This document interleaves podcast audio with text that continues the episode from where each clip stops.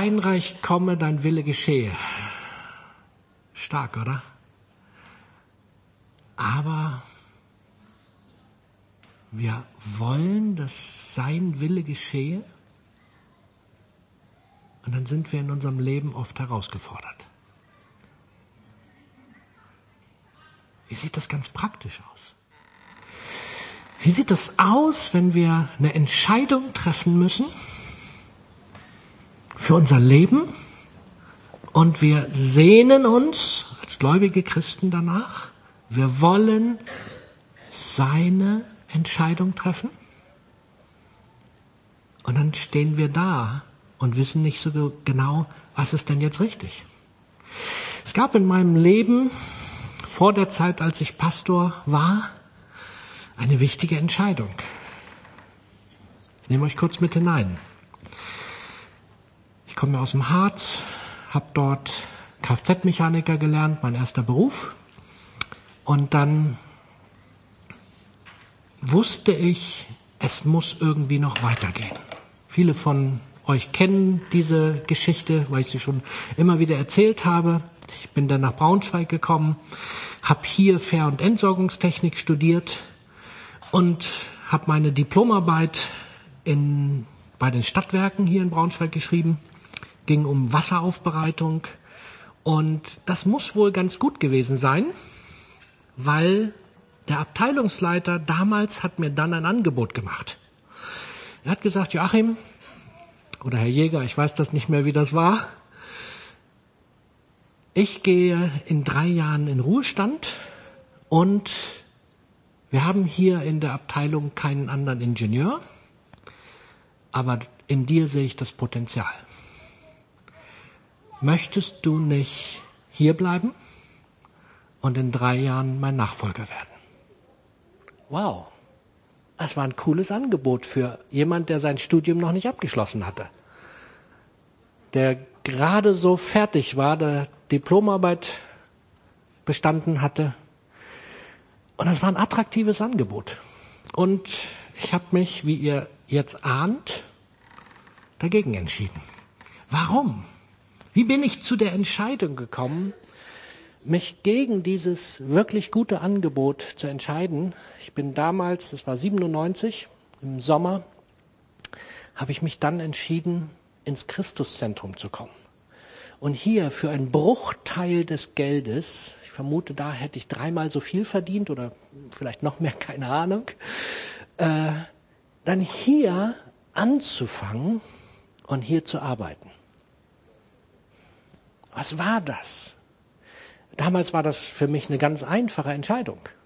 Ich habe sie bewusst, ich habe die Geschichte davor nicht erzählt, aber sie war ganz einfach für mich, weil ich habe nämlich nur studiert, um dann hier im Christuszentrum ein Jahr zu arbeiten und dann wollte man mich nach Pakistan, Afghanistan senden und dort wollte ich mit Shelternau zusammen in der Wassertechnik, Aufbereitung, Hilfswerk und so weiter arbeiten. Das war die Idee. Gut, da ist was dazwischen gekommen, denn ich bin ja immer noch hier waren verschiedene Umstände, die brauche ich jetzt nicht erzählen, ganz viele von euch kennen sie. Aber für mich war damals die Entscheidung gar nicht kompliziert. Weil ich hatte ja dieses Studium nur begonnen, weil ich das tun wollte. Und das war quasi, heute würde ich das so nennen, nochmal so ein Überprüfungsangebot. Ist der Joe in seiner Meinung auch wirklich fest? Weil das war schon attraktiv, ich gebe das zu. Aber es war nicht eine echte Entscheidung. Aber wisst ihr, danach habe ich viele, viele, viele Entscheidungen treffen müssen. Und die Frage ist immer wieder neu. Was ist der richtige Weg? Ja, wenn wir uns das vorstellen, so eine Weggabelung, wie wir es auf dem Foto sehen, rechts oder links. Und wir kennen doch in der Regel die Zukunft nicht. Was ist Gottes Wille? Was ist Gottes Idee? Und ich habe mir, ich war ja letzten Sonntag nicht da, ich habe mir die Predigt von Joel angehört und hat er erzählt von Petrus, der auf das Wort von Jesus hin aus dem Wasser, äh, aus dem Boot aus Wasser gestiegen ist. Und da habe ich so gedacht, ja, das wünschte ich mir für jede Entscheidung in meinem Leben, dass ich frage, aussteigen, also rechts oder links, und Jesus sagt, links ist richtig. Und ich gehe links und schon ist alles gut. Friede, Freude, Eierkuchen. Ist das nicht schön? Wer will sich, wer will das nicht auch? Amen, ne? Aber ich glaube, wenn wir ganz ehrlich sind, so funktioniert's nicht. In meinem ganzen Leben hat das noch nie so funktioniert. Wie funktioniert's denn? Wir müssen beurteilen, was gut ist oder was nicht. Wir, danke dir, Heiko. Wir müssen herausfinden. Und dann, dann ist für mich ein extrem wichtiges Kriterium die Stimme des Heiligen Geistes. Aber ich will auch da ehrlich sein. Ich dachte manchmal, ich habe sie klar und deutlich gehört. Und später habe ich gemerkt, doch irgendwie nicht so ganz gut.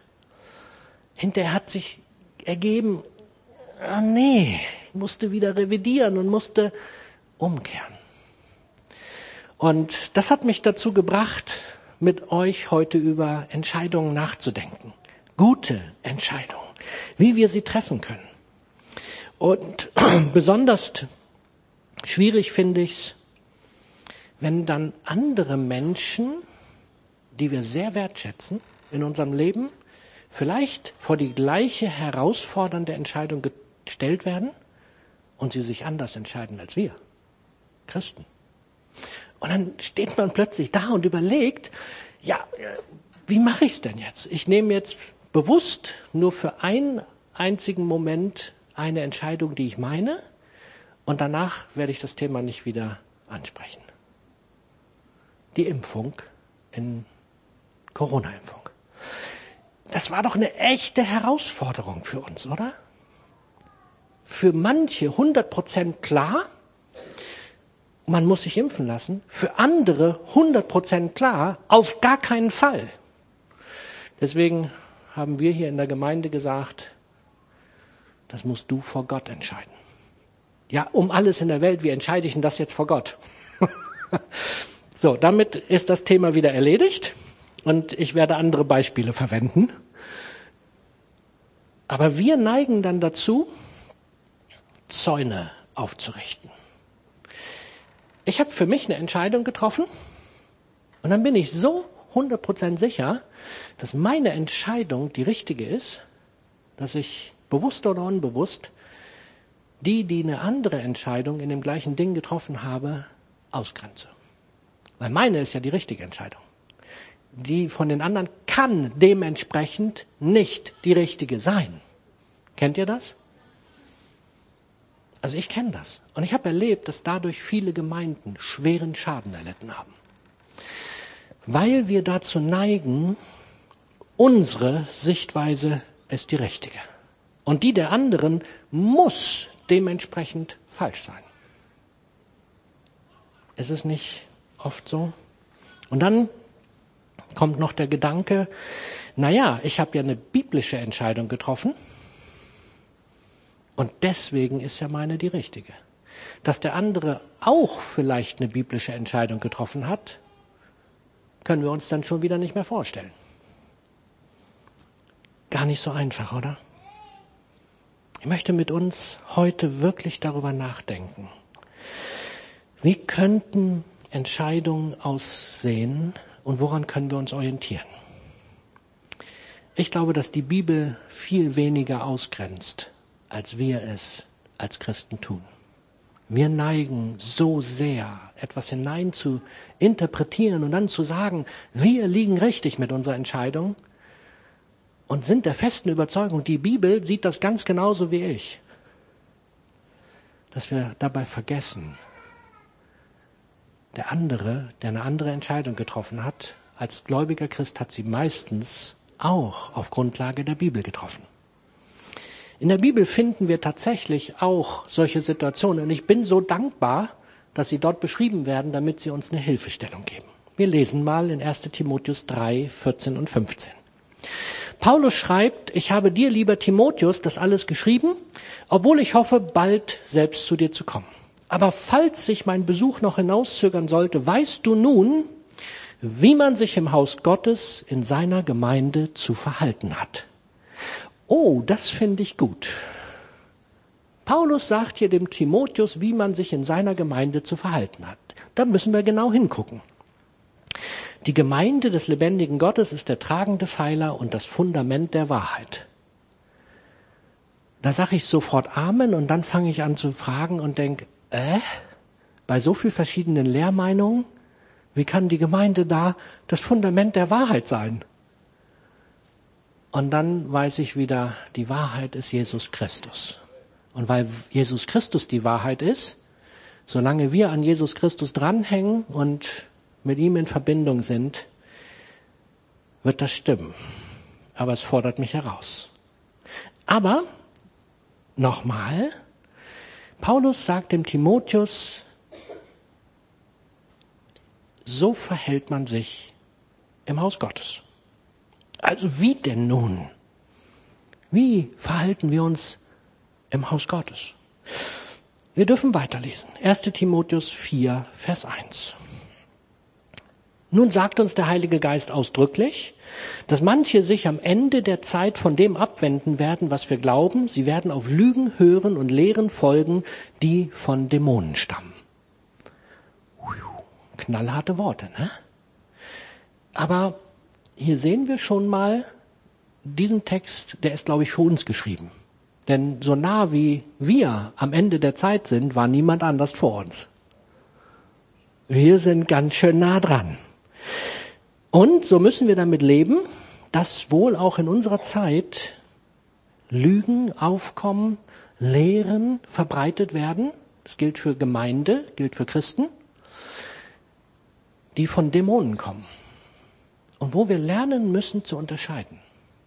Wo wir herausfinden müssen, ist das richtig oder ist das falsch? Ist das Wort Gottes, hilft uns das Wort Gottes da oder nicht? Und wir brauchen wirklich Entscheidungshilfen. Dann lesen wir weiter und auch damals war das schon so. Sie waren zwar noch nicht so nah dran, aber auch sie hatten Streitpunkte. 1 Timotheus 4, Vers 3. Da gibt es doch welche, sie werden behaupten, es sei falsch zu heiraten und falsch bestimmte Dinge zu essen. Doch Gott hat diese Nahrungsmittel geschaffen, damit wir sie dankbar essen, denn wir sind Menschen, die die Wahrheit kennen und an sie glauben. Weil alles, was Gott geschaffen hat, gut ist, sollen wir nichts davon ablehnen. Wir dürfen es dankbar annehmen, denn wir wissen, dass es durch das Wort Gottes und durch das Gebet gesegnet wird. Wenn du das den anderen erklärst, tust du damit deine Pflicht als ein würdiger Diener von Christus Jesus. Du lebst von der Botschaft des Glaubens und der wahren Lehre, der du gefolgt bist. Vergeude keine Zeit mit Streitereien über gottlose Ideen und Ammenmärchen, sondern nutze deine Zeit und Kraft, um im Glauben immer stärker zu werden.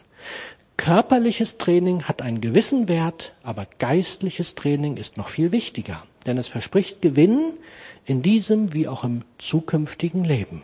Diese Wahrheit sollte jeder gelten lassen. Also da, da haben wir jetzt richtig was, wo wir dran arbeiten dürfen. Und hier gucken wir uns jetzt mal so Stück für Stück durch. Da gibt es also welche, die behaupten, es sei falsch zu heiraten und falsch bestimmte Dinge zu essen. Wenn dir das mal bei uns in der Gemeinde passieren sollte, dass jemand dir sagt, es ist falsch zu heiraten, dann würde ich dich ermutigen, lass die Warnglocken aber richtig läuten und das rote Licht richtig angehen. Wir haben kein Recht dazu. Das ist nicht biblisch. Das ist Müll. Bringen wir es auf den Punkt. Bibel ist ganz klar. Und wenn dir jemand sagt, das darfst du nicht essen, dann kann ich dir auch nur sagen, Blödsinn.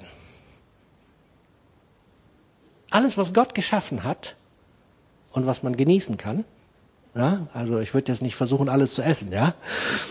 Aber alles, was Gott geschaffen hat, zum Verzehr möglich, ja, ist doch erstmal super.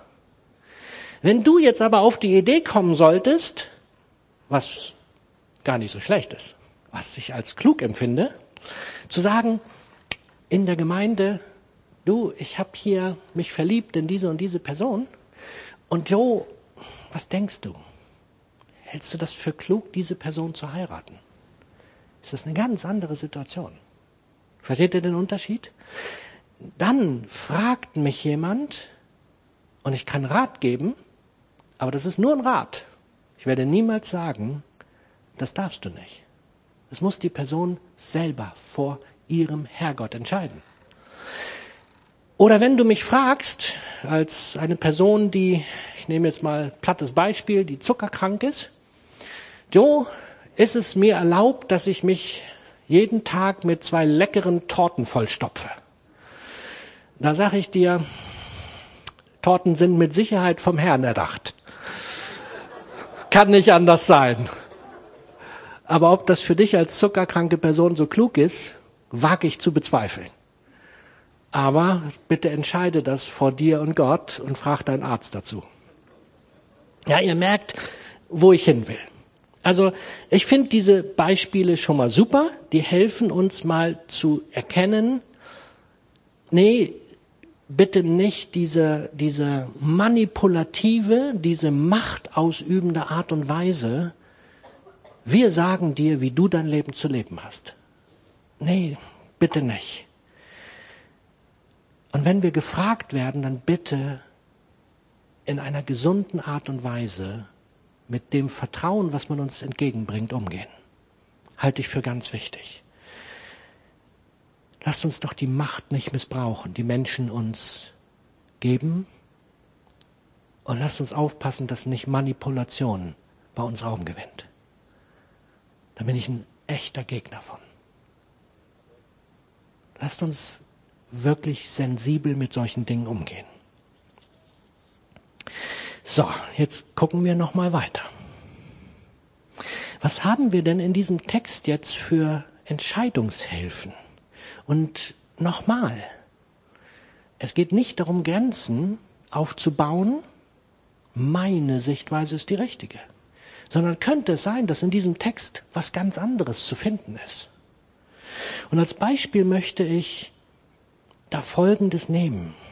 Ich habe mal eine Predigt gehalten, wo ich die Autobahn als Beispiel genommen habe, ja, und die Leitplanken. Und die Mittelleitplanke, die, die ist wirklich hilfreich. Ja, wenn ich der Meinung bin, ich sollte auf der Gegenfahrbahn fahren, entgegengesetzt zum Verkehr, brauche ich mich nicht wundern, wenn das nicht ganz lange gut gehen kann. Und doch neigen wir manchmal dazu, wir möchten lieber auf der anderen Seite, weil da ist ja immer alles besser. Als heutiges Beispiel möchte ich eine Start- und Landebahn auf dem Flugplatz nehmen. In der Nacht ist die hell erleuchtet. Was denkt ihr, wo ein Pilot wenn er landen möchte, landen wird. Wenn der kommt, der sucht genau da, wo es hell erleuchtet ist. Und genau da wird er mit seinem Flugzeug landen wollen.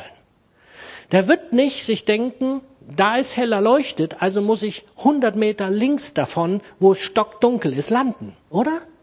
Auf so eine dusselige Idee kommt doch kein normaler Mensch. Und wir Christen, wir suchen immer so den Bereich, wo darf ich das denn jetzt noch? Ist das noch erlaubt?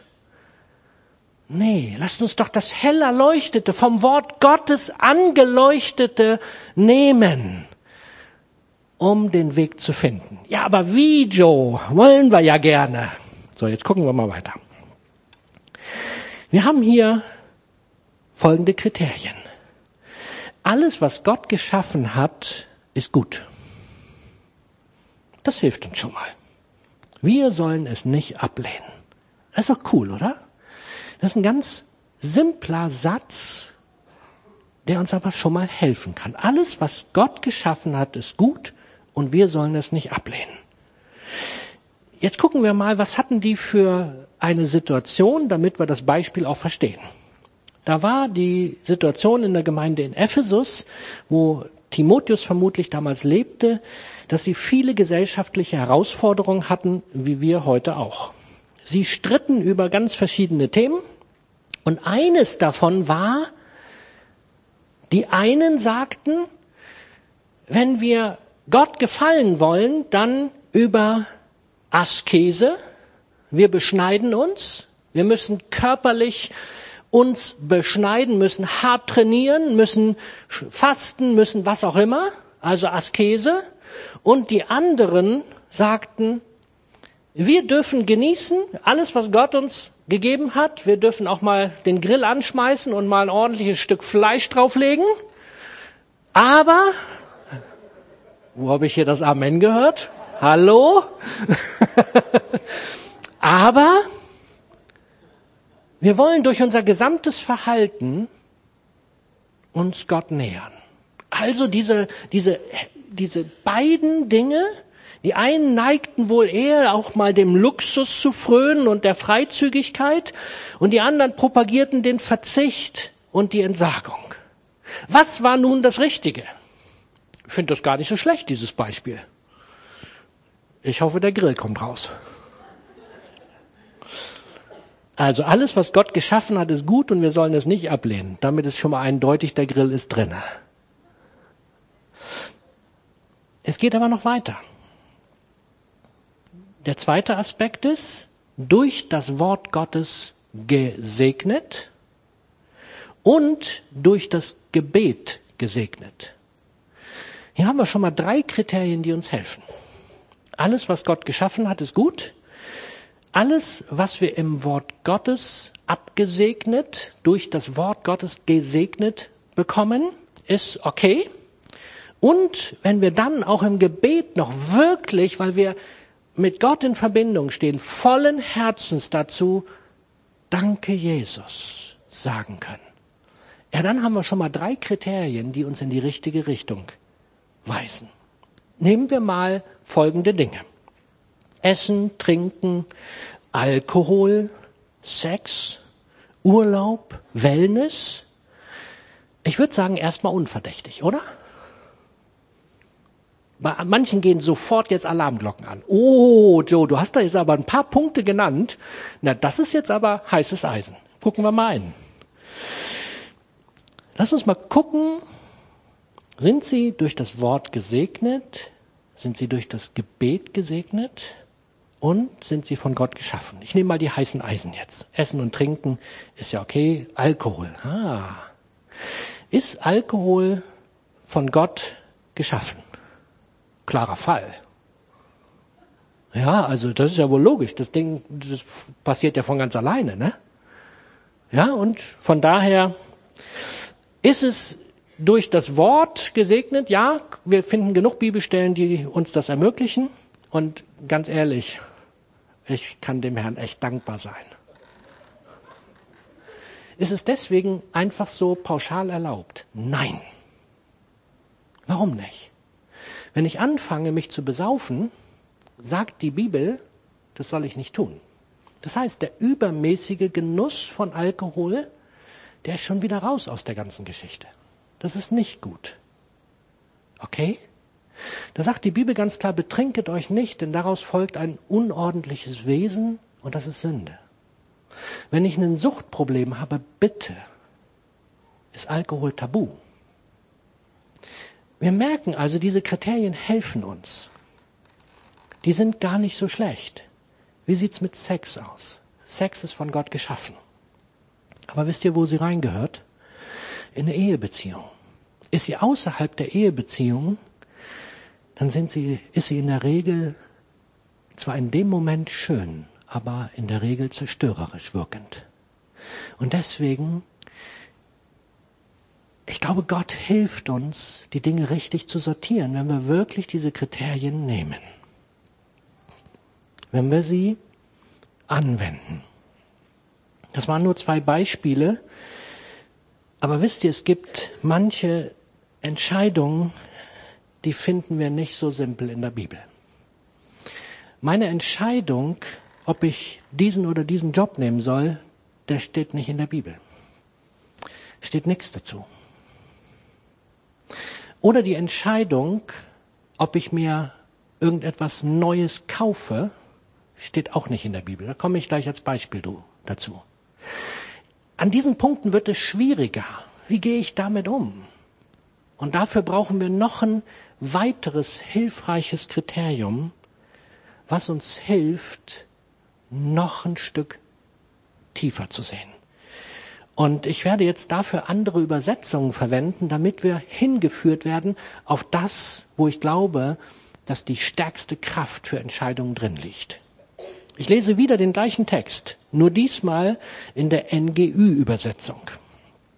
Mit den unheiligen und kindischen Spekulationen hingegen, mit denen sich jene Leute befassen, sollst du dich nicht abgeben. Übe dich vielmehr darin, so zu leben, dass Gott geehrt wird. Nicht umsonst heißt es, den Körper zu trainieren bringt nur wenig Nutzen, aber sich in der Ehrfurcht vor Gott zu üben, ist in jeder Hinsicht nützlich.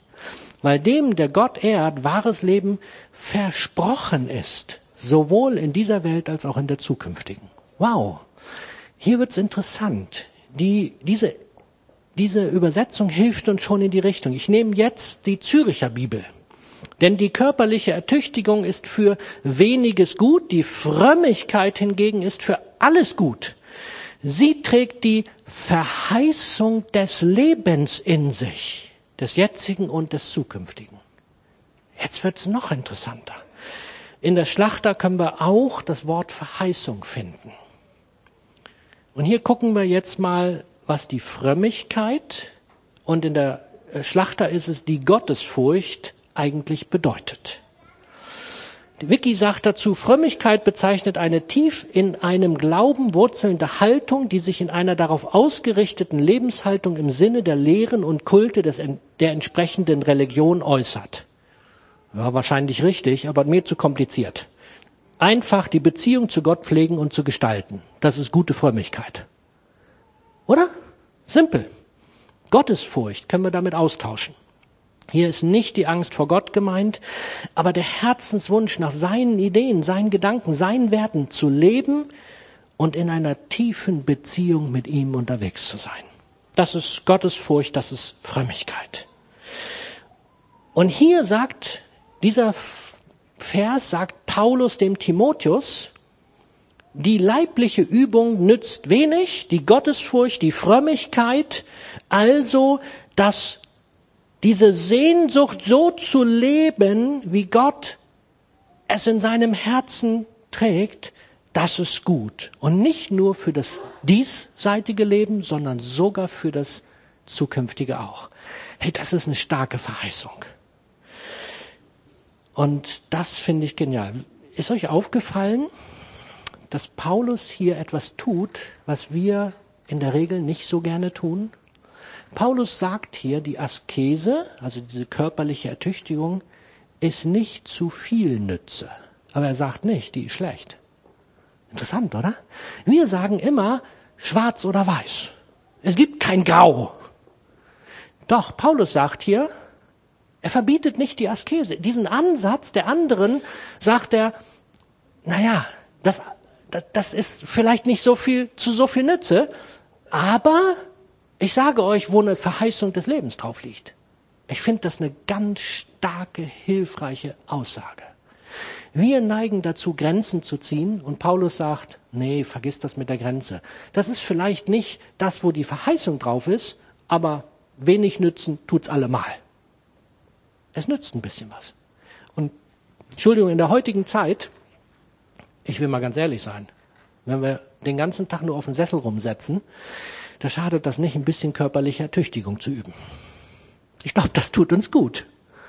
Da ist es vielleicht sogar zu mehr Nütze, als wir so denken, ne? Aber natürlich ist das in einem etwas konkreteren Zusammenhang gemeint. Aber ja, ich finde es so wichtig, lasst uns doch aufhören, schwarz und weiß nur als Möglichkeiten zu sehen. Lasst uns doch dahin kommen, das eine ist möglich, das andere hat eine Verheißung. Und jetzt sind wir bei dem eigentlichen Punkt. Ich möchte die Dinge in meinem Leben tun, wo eine Verheißung fürs diesseitige und fürs zukünftige Leben drauf ist. Eine Verheißung, die voller Power ist. Das ist das, was ich will. Und jetzt sind wir bei dem Kriterium, wo wir mal herausfinden müssen, wie funktioniert das. Also, wie kann sowas aussehen? Gibt es eine biblische Verheißung für das, wofür du dich gerade entscheiden willst? Hast du dir diese Frage schon mal gestellt? Du stehst vor einer Entscheidung und du stellst dir die Frage, gibt es dafür eine Verheißung? Oder gibt es eine biblische Verheißung für das, wie du gerade lebst? Manche von uns leben in Situationen, wo der Heilige Geist ständig anklopft und sagt, denk mal darüber nach, ob das gut ist.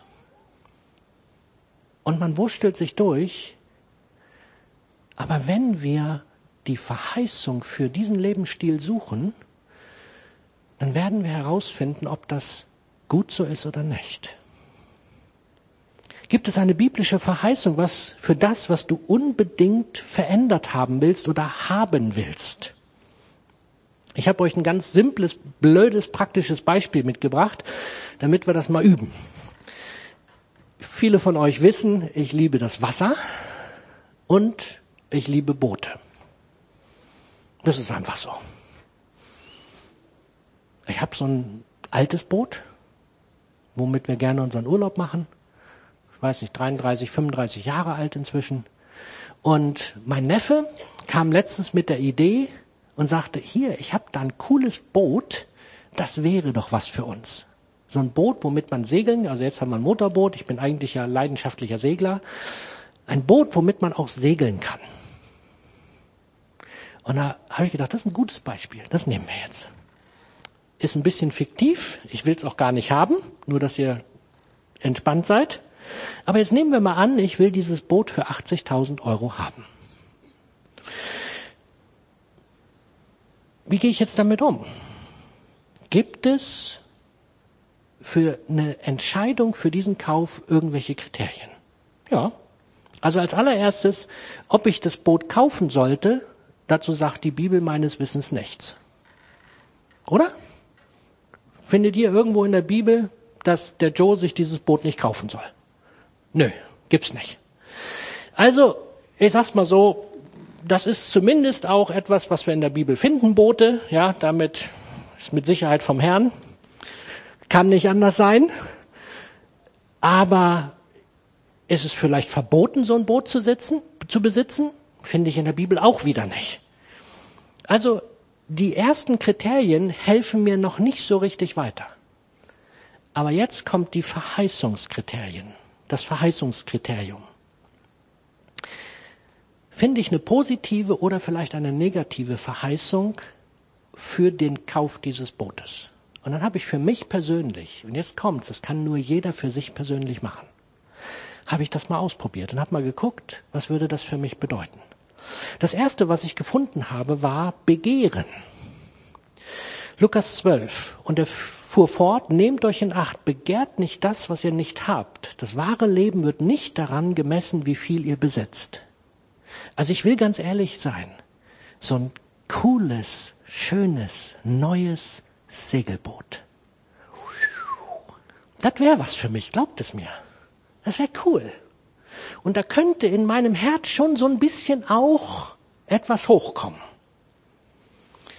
Die Frage war also völlig berechtigt, begehre ich dieses Boot?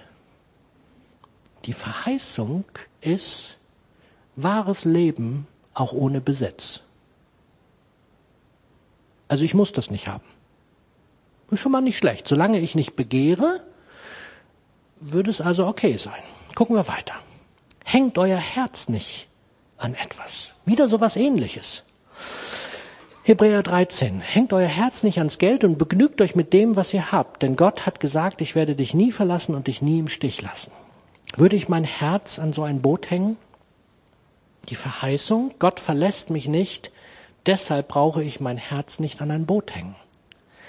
Ja, muss ich wieder überprüfen, wie ist das mit meinem Herzen? Fange ich an, da etwas hineinzulegen, was nicht hineingehört? Wenn ich das nicht tue, völlig in Ordnung. Aber dann kommt eine Verheißung, da habe ich gemerkt, die trifft mich. Lukas 19, Vers 17. Gut gemacht, rief der König, du bist ein vertrauenswürdiger Diener. Du warst mit dem wenigen treu, das ich dir anvertraut habe, deshalb werde ich dich zur Belohnung als Statthalter über zehn Städte setzen. Die Frage, die ich mir stellen musste, bin ich treu mit dem mir anvertrauten Gut? Und da wurde klar, das Boot hat sich erledigt. Warum? Ich habe keine 80.000 Euro. So simpel ist das. Schon durch. Versteht ihr? Ich könnte mir einen Kredit aufnehmen. Natürlich, ich würde den sogar vielleicht kriegen. Aber damit würde ich mich in eine Abhängigkeit begeben und ich wäre nicht treu mit dem mir anvertrauten Gut. Und somit wurde für mich ganz schnell klar, wir bleiben bei unserem alten, schönen, also es war ja jetzt eine fiktive Geschichte, ich will ja das Neue gar nicht haben. Aber ja, es wurde mir klar in diesem Durchgehen, nee, das, das, das, das ist nichts. Ich will treu mit dem mir anvertrauten Finanzen sein. Jetzt gehe ich das mal mit einer anderen Person durch. Genau die gleiche Geschichte. Da ist eine Person, die hat die 80.000 ganz locker auf dem Konto liegen. Ja, die hat mehr als genug, diese Person. Und diese Person hängt auch ihr Herz nicht dran, weil sie sagt, hey, wenn der Herr mir sagt, ich soll das Boot dem Joe schenken, dann werde ich das sofort tun. ich finde das gut, oder? also ich kenne die Person nicht, aber ist ja egal. Ja, jetzt nehmen wir mal an, diese Person, die genügend Geld hat, diese Person möchte sich auch dieses Boot kaufen, hängt nicht ihr Herz dran, begehrt nicht, hat die Kohle. Warum sollte diese Person sich das Boot nicht kaufen dürfen? Versteht ihr? Ich nicht.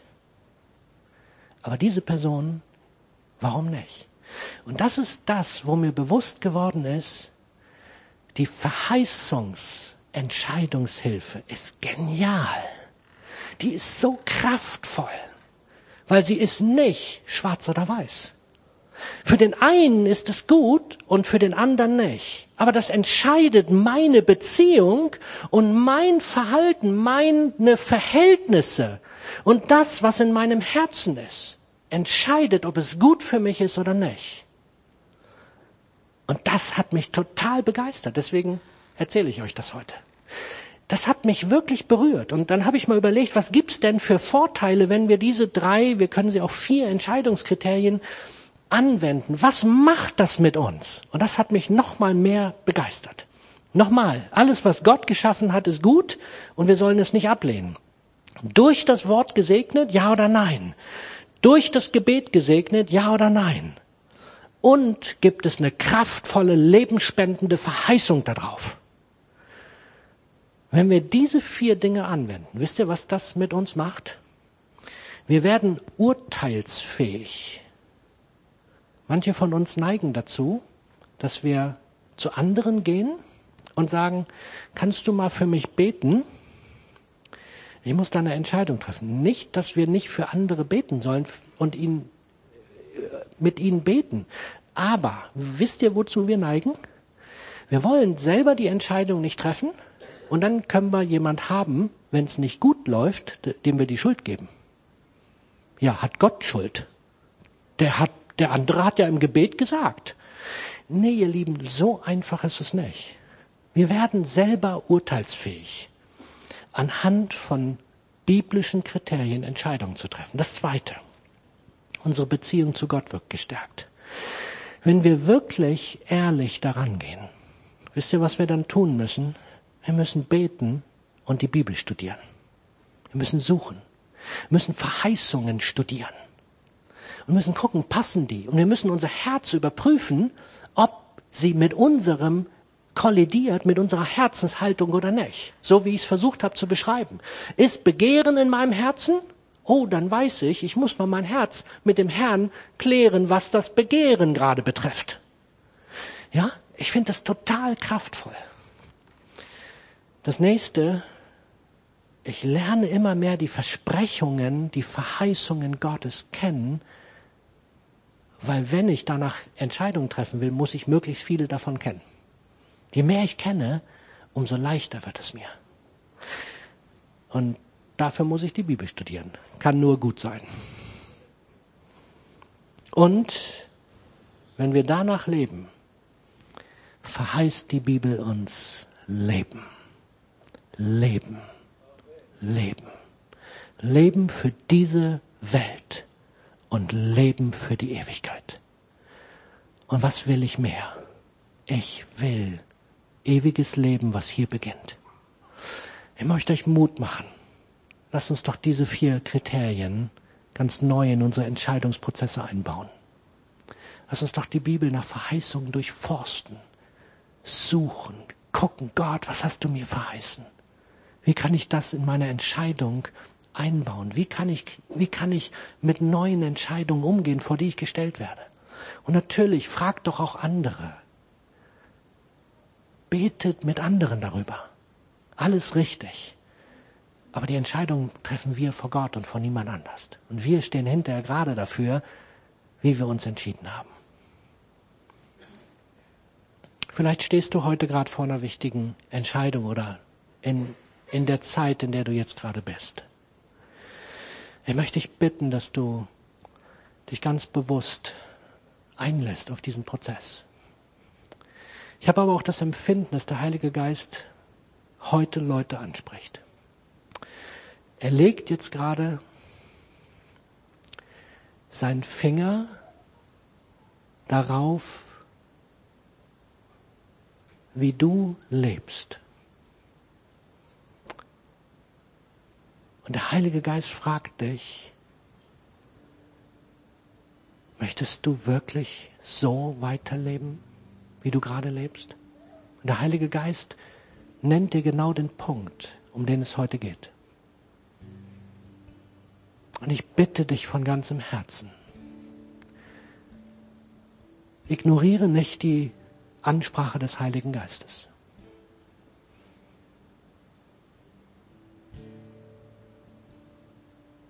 Der Heilige Geist möchte uns in ein Leben hineinführen, wo wir vor Gott wirklich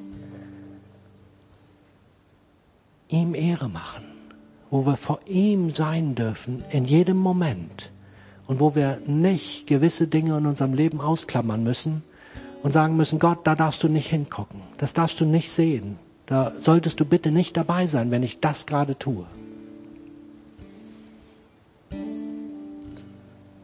Bitte euch, lasst uns doch ganz neu sagen, Jesus, hilf uns, dass wir in dir die Wahrheit, in dir die Entscheidungskriterien finden und dass wir ein Leben führen können, was dir Ehre macht.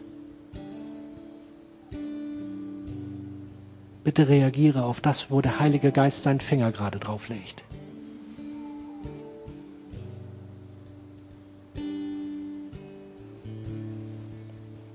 Danke, Jesus, dass du uns in deinem Wort Hilfestellung gibst, wie wir gute Entscheidungen treffen dürfen.